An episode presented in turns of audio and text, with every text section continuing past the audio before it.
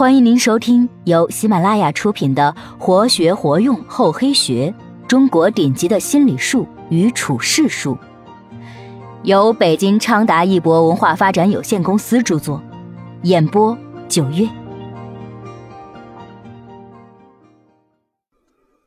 第三十五集：以行动之源助思想之方。做人当方外有圆，圆外有方。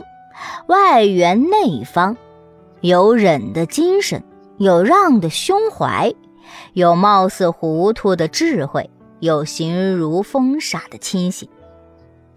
黄炎培曾给儿子写信说：“和若春风，素若秋霜，取向于前，外圆内方。”意思是做人应当方圆并用，该方则方。该圆则圆，巧妙地把握方圆的转化，以行动之圆助思想之方。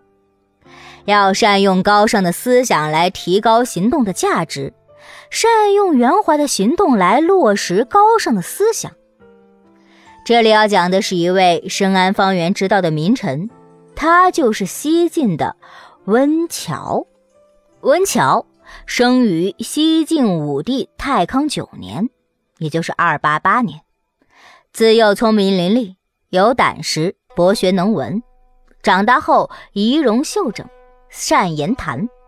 十七岁时，周郡征召他都不应，随后被司隶任命为都官从事。温峤秉公执法，不畏权势。当时京城有个姓宇的散骑常侍。屡犯法纪，无人敢惹。温峤大胆地举报朝廷，他的这一举动使京城官吏都大为吃惊。由此，大将军刘琨很赏识他，将他推荐给朝廷做中书令，并把他作为自己的心腹。当时，王敦率军占据长江上游的江陵一带地区，手中握有朝廷的重兵，早就图谋叛乱，反叛朝廷。而王敦觉得温峤是自己日后夺权的障碍，就请明帝任温峤为左司马，归自己管理，准备趁机除掉他。温峤为人机智，在王敦的部下任左司马，目睹王敦野心日渐膨胀，深感忧虑与不安，人在屋檐下，不得不低头。为了保住性命，温峤只好改变策略。他先是装出一副勤勉谨慎的样子，时时处处迎合王敦的心意行事，还时常不失时机的给王敦出些鸡鸣狗盗的主意。日子久了，王敦不但没找到除掉温峤的机会，反而渐渐对他产生了好感，越来越器重他。但比起温峤，王敦更信任钱凤。讨好主人肯定绕不开看家狗，温峤又主动与钱凤交往，不时来一句“钱世仪精神满腹”。钱凤听完一些赞扬自己的话，心里大喜，还把温峤当成是真朋友来结交。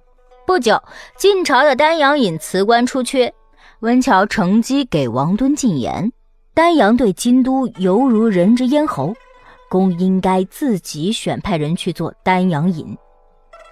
王敦听后深以为然，就请他推荐一个合适的人。温峤于是便顺势推荐了钱凤，而钱凤获悉后，碍于面子又举荐温峤，而这正是温峤的本意。他假装极力推辞，承认自己不堪重任。结果他越是推辞，王敦就越觉得他合适，立即向晋明帝推荐了他。丹阳地处东晋京师建康。今江苏南京附近，王敦之所以要推荐温峤为丹阳尹，其本意主要是想用温峤来窥伺朝廷的动静，以便自己乘隙起兵反叛。对此，温峤心中深知，他担心自己刚一离开，钱凤就会让王敦收回成命。于是，温峤便在王敦为自己赴任丹阳的送别宴上，假装醉酒，并向同僚敬酒。待走到钱凤身边时，还没等钱凤举杯，温峤便故意用潮板击钱凤束发的头巾，很不高兴地说：“钱凤是什么人？我好意敬酒，你却故意不饮。王敦一见此状，以为温峤酒后胡言乱语，便急忙将此二人拉开，进行调解。待酒宴散后，温峤离燕再向王敦告别时，又满脸涕泪横流。待走出门后，又几次折返回来，好像十分不舍离去的样子。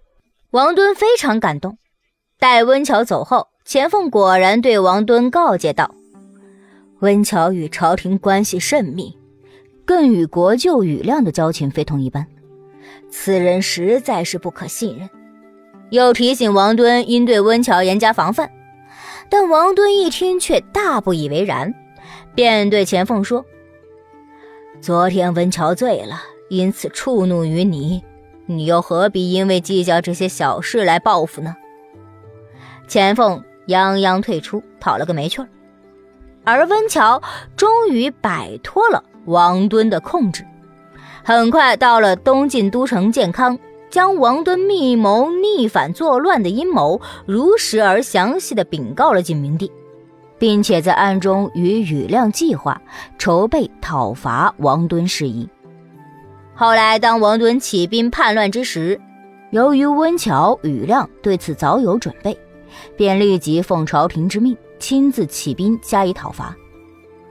当王敦得知讨伐的人是温峤时，垂手顿胸，后悔莫及。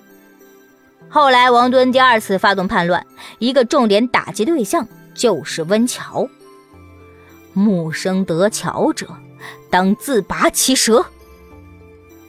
温峤出奇谋，很快打败了王敦的军队，结果王敦被气死。叛乱结束，事后温峤被封为建宁县开国公，号前将军。咸和初，温峤成为江州刺史，领平南将军，都武昌。而后发生了苏峻之乱，建康再次被叛军攻下。